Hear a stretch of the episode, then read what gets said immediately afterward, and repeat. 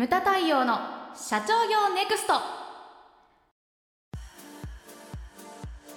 皆さんこんにちは。ムタ太陽の社長業ネクスト。番組ナビゲーターの奥脇彩です。太陽さんよろしくお願いします。はいよろしくお願いします。太陽さんはジムどれぐらい続けられてるんですか？えっとですね4年半ぐらいですかね。お長いです。長いかな。でもね自分の中ではね短い方なんだよねその前とか、はい。ジョギングをやっぱり10年ぐらい続けてた時もあるんでで膝壊してやめたりとか、はい。だから今ちょっとねあのこう猛暑とかもあるしうんこれは逆に健康ではないなと思ってちょっとやめたんですけれども、うん、でそうでもジムだ重なってた時期があるんですけどね、はい。ジョギングとジムっていうのが。でジム始めてからは今継続してて4年半ぐらいですかね。うん。うん。どれぐらいの頻度でやられてるんですか？えーっと週2ぐらいですかね、うん。だから月で言うと8回ぐらいです、はい。いけない週だ。週1ぐらいは行ってますね多分、そうなんですよ。あやちゃんハセディは何かやり続けてることっていうのはあるんでしょうか？私も運動でジムはい。えをジム？はいジム行ってますあれ？けどいつから？えもうそれは3年ぐらいですね。全然あのトレーナーとかはつけずですけど。はい。えなんか前言ってたの？なんか腹筋ローラー毎日やってます？れもやってます。もちもちやってます。どうして それは年齢前にやります、うん、それさ YouTuber あやちゃんさそれ YouTube それあげようよ。毎日。毎日。腹筋ローラーをやってるあやちゃん動い画そう。だんだん立ちからできるようになる。みたいなそうそうそうそう。それをこそう。う毎日毎日アップみたいな。あとはあの、お城の資料を見るとか。お城ね。ありましたね。お城上上格検そうで定す。あの11月に上格検定があるのでまた最近は本腰を入れて勉強してます。うんそれね 9, 9とか？あ級があるんですよ。そう4321と今何級今3級です。三級。はい。に、次2級です。二級。はい。難易度がよくわからないよそれは、あのーそうですね、うん。日本百名城と俗日本百名城うん、全般の知識を持っているという。そうか。まあうんあるあるだろうね。それが まあ人の趣味はバカにできないからねハセディこうなんそう一瞬そう頭の中に何の役に立つんだろうっていうふうに思ったんだけれども、そういうことは言っちゃいけません。自己満の世界ですからねそうだよね。こ。れい、はやでもねあやちゃんねこのぐらいの年になると頭の容量はい、はい、ハードディスクがありまして、はい。その容量が決まってくるんですよ。そんなことないですよ限界を決めてはいけません。だからいや入るんだよ。入るんだけれども、はい、入れるためにはデリートしなきゃいけない記憶が出てくるハードディスクを増設してください。おう。はいそっちですか？はい。まあそれであんまりやらなくなるということですか？え？新しいことをやらなくなるということですか？違うんですよ違うんですよ。だからほら仕事とかあの優先順位が出てくるわけですね。あなるほど。だからここからほら受験勉強をやれとか言われたらちょっと待ってよっていうふうにね、ちょっと待ってよみたいな感じになるわけですよ。うん、そうそう。でハセディさっき聞いたらですねブログをあブログ。をやられてはいるということで。うんうんうん。さすが元 IT 系のねね。うん、会社だったんで、私もねブログやってた時あるんですよ。あのほら車サーキット行ってた時にブログあとほら2000年ちょいの時なんていうのはホームページがすごい流行ったんで、はい。個人でホームページを持つっていうのが流行ったじゃないですか、うん。私も持ってたんですね。おーで結構ねこれがびっくりすることにあの壮行会とかでサーキット行ったりします、全然知らない人に話しかけられるんですよ。えー、すごいですねそれ。ハンドルネームで呼ばれるんですよ。なんとかさんですよねって言ってなんで知ってんの？言えるわけないじゃんその。なんでここでハンドルネームばらすの？そう。なんとかさんですよねって言われてえ？みたいなことがありまして。やっぱりほらね。同じ車種とかに乗ってるとやっぱりそのほら同じ車種のホームページを見たりとかして、ね。書き込みくれたりとか、うんうんうんでホームページやってる時は日記。はい。であまりにも多くなってきたからパスワード設定つけちゃったりとかしてたんですよね。あの BBS って掲示板とかにもそうだし、でそこからほらブログがはじ、ね、流行り始めて、でブログをちょいやり始めたんだけれどもブログブログって結構意外と賞味期限早かったなみたいな。今今やってる人ってなかなかいないんじゃない？それがですね、うん。結構マーケティングツールとしても使えるので、うん、企業としてやっている人があ多いですね。あなるほどね。はい。あのツイッターとかと違って、うん。あの流れる情報じゃないので、うん。検索に引っかかるじゃないですか。うん。それでブログを使うっていうなるほど。はい。あります。うん、あとね SNS とかね Facebook とかそのあとはインスタか。はい。とかはね結構ありますけど。ぶあブログそうなんですね。結構使えるんですよね。自分のブログすらもう見見なくなって何年みたいな感じです、うん、ああるにはあるんですか？まだ。まだあります、探しましょうね長谷沢 D。えーホームページはなくなったよ、うん、ブログはね これは見つけようがないと思う。えー、本当ですか、うん。ハンドルネームを知りたいですよね。ハンドルネーム。いやいやいやそこ知っちゃいけないでしょ あの誰も知らない知られちゃいけないみたいなデデビルマンの世界ですよ、はい、話を戻しましょうか。何の話？あそうだからやり続けてるこそうでとですすよそうです。はい。ここから今日のテーマもまだ言ってないですあやそうなんんですよ。さあじゃあタイトルコールどうぞ継続は文化なり。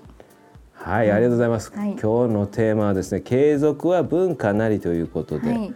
これ継続ってすごい難しいことですよね難しいですね。でここにハセディの言葉が書いてあるんですけど、はい。あのやりたいっていう人、うんうん1,000人だとするとやり始める人っていうのが100人でやり続ける人っていうのが1人はい。というふうに言われてます。これやっぱそうですよね。そうですね。継続することの大変さと強さっていうかまあ継続私は思うんですけども継続するっていうのはそれ自体が才能だというふうに思うんですよ。うん確か三日坊主とか言うじゃないですか。うん大半がそうなんですよね、だから継続できるっていうのはそれ自体が才能じゃないのかなっていうふうに思うんです。それほどやっぱりやり続けるっていうのは非常に難しいことだというふうに思うんですよね、うん。うん。だそから。そうこの間もそのあのある会社の発表会まああの同じ神奈川県内だったんではい。小田急線線だったんで私行ったんですよ。ああ、そうなんですね。うん直接うんはい。あの本来だったらズーム参加だったんですけれども、1週間前に突如あの社長からメッセンジャー来まして、はい。挨拶してくださいって言われたんですよ。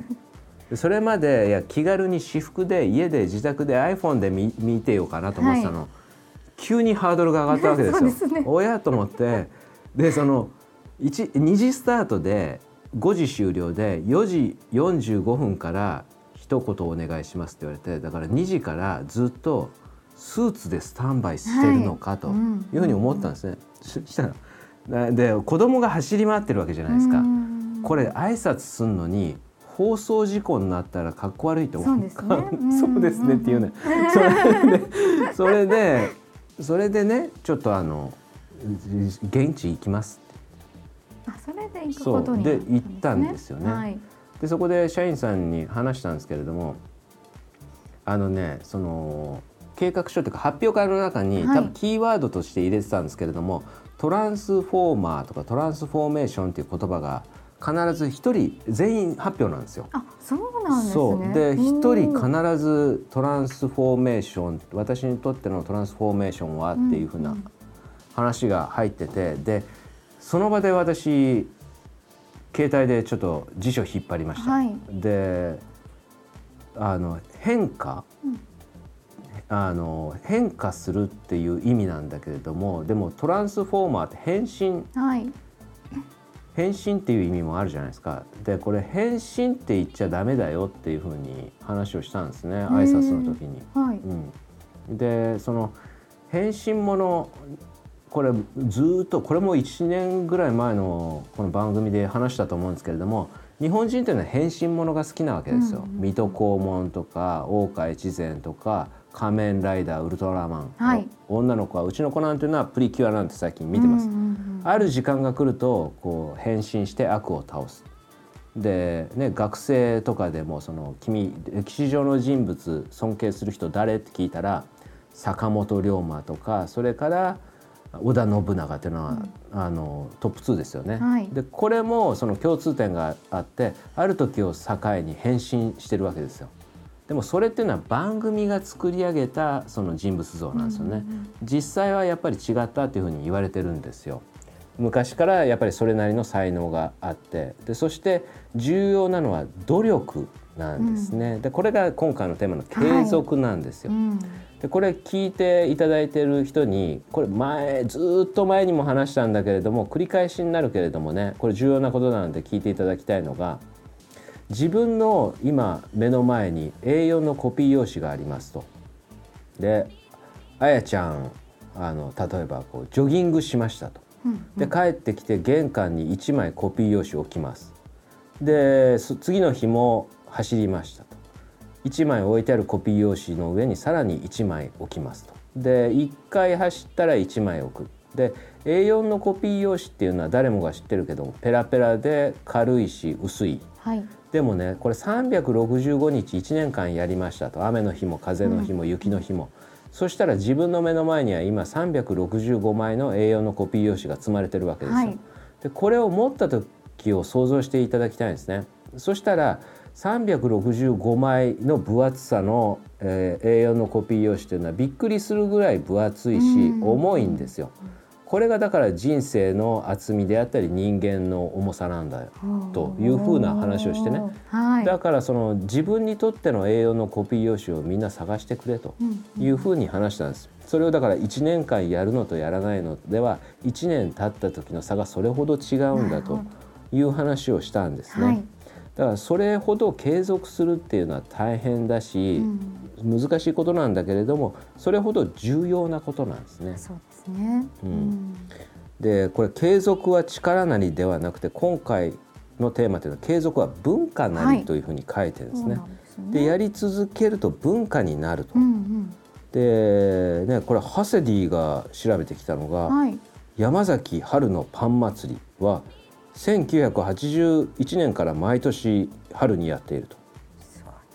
そうどうして山崎パンの春のパン祭りを思いついたのかがちょっと不明なんですけれども まあこれほど長きにわたってやってるということなんですよね。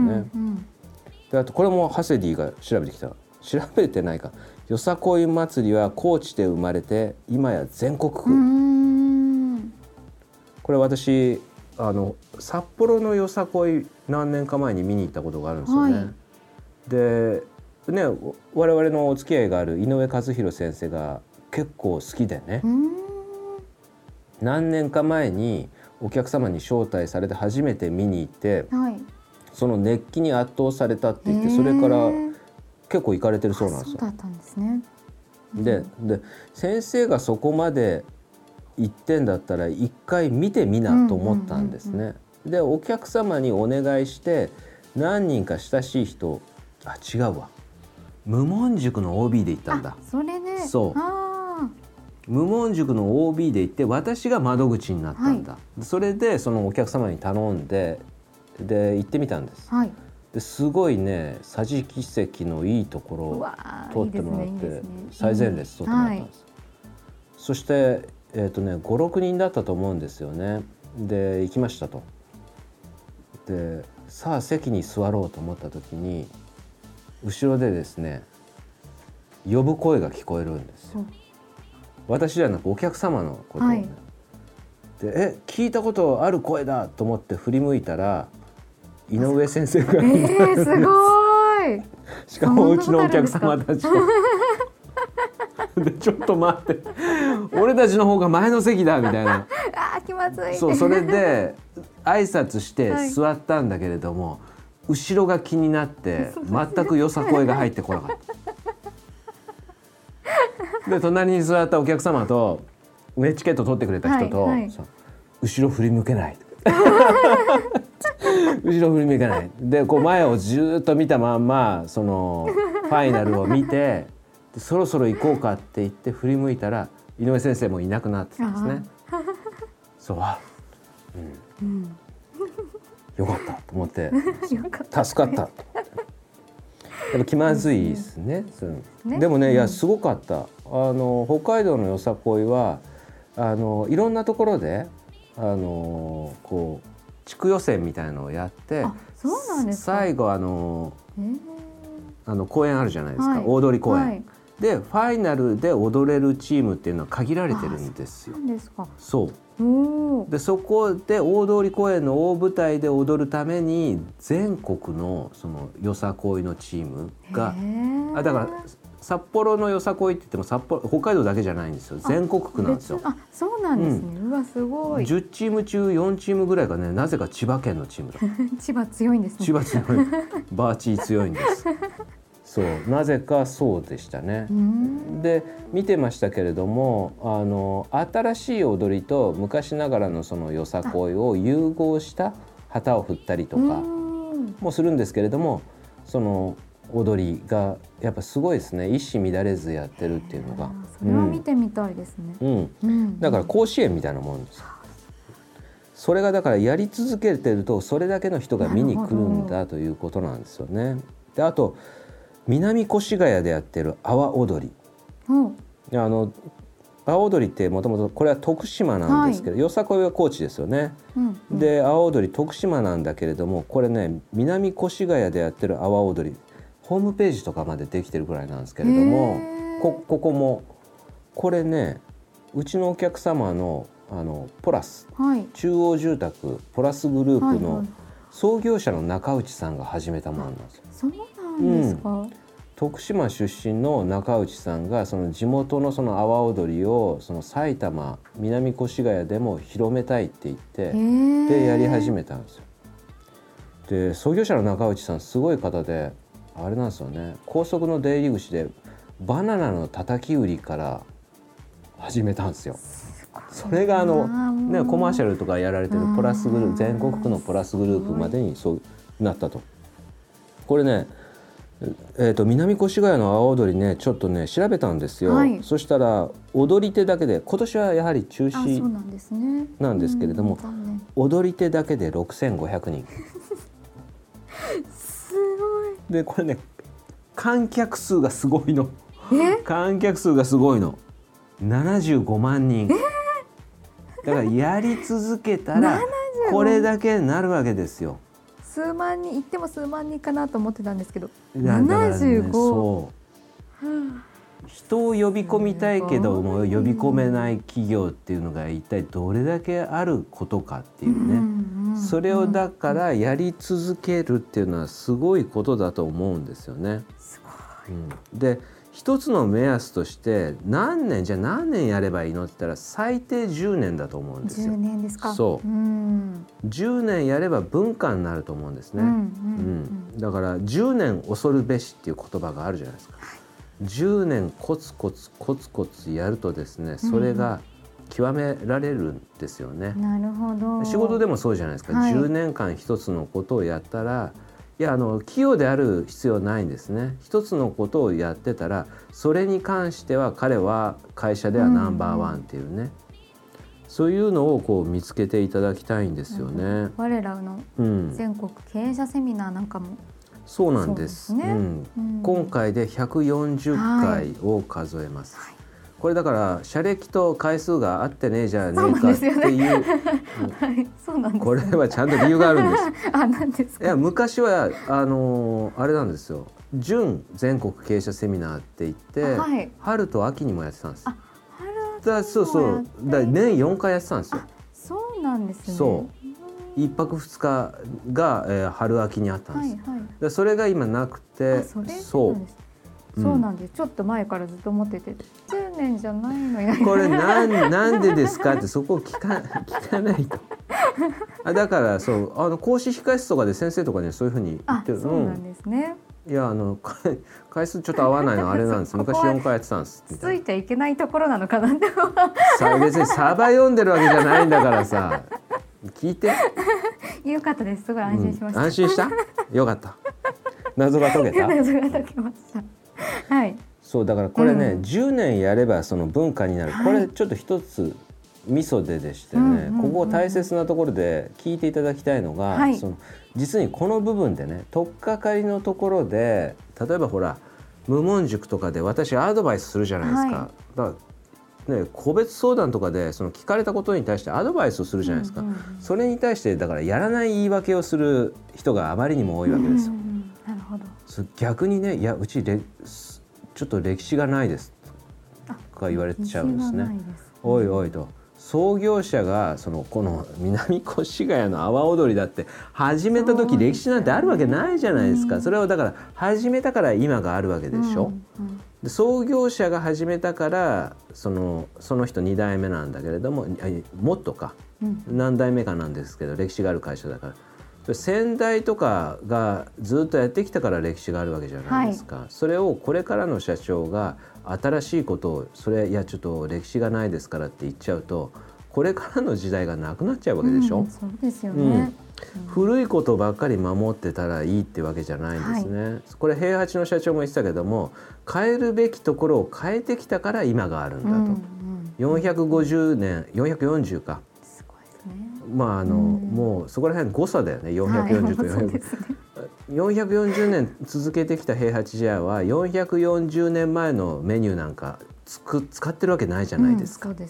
ちょっとずつ変えるべきところを見極めてきたから今が今があるわけですよ、それをこう間違っちゃいけないというふうに思うんですよね。だからその最初の一歩ねをこう勇気を持って踏み出していただきたいんですよね。はい。でそれを10年やり続けたら必ず文化になるというふうに思います、だからそれを信じてですね勇気ある一歩を踏み出していただきたいなというふうに思いますムタ太陽の社長業ネクストは全国の中小企業の経営実務をセミナー書籍映像や音声教材コンサルティングで支援する日本経営合理化協会がお送りしました今回の内容はいかがでしたでしょうか？番組で取り上げてほしいテーマや質問などどんなことでも番組ホームページで受け付けております。どしどしお寄せください。それではまた次回お会いしましょう。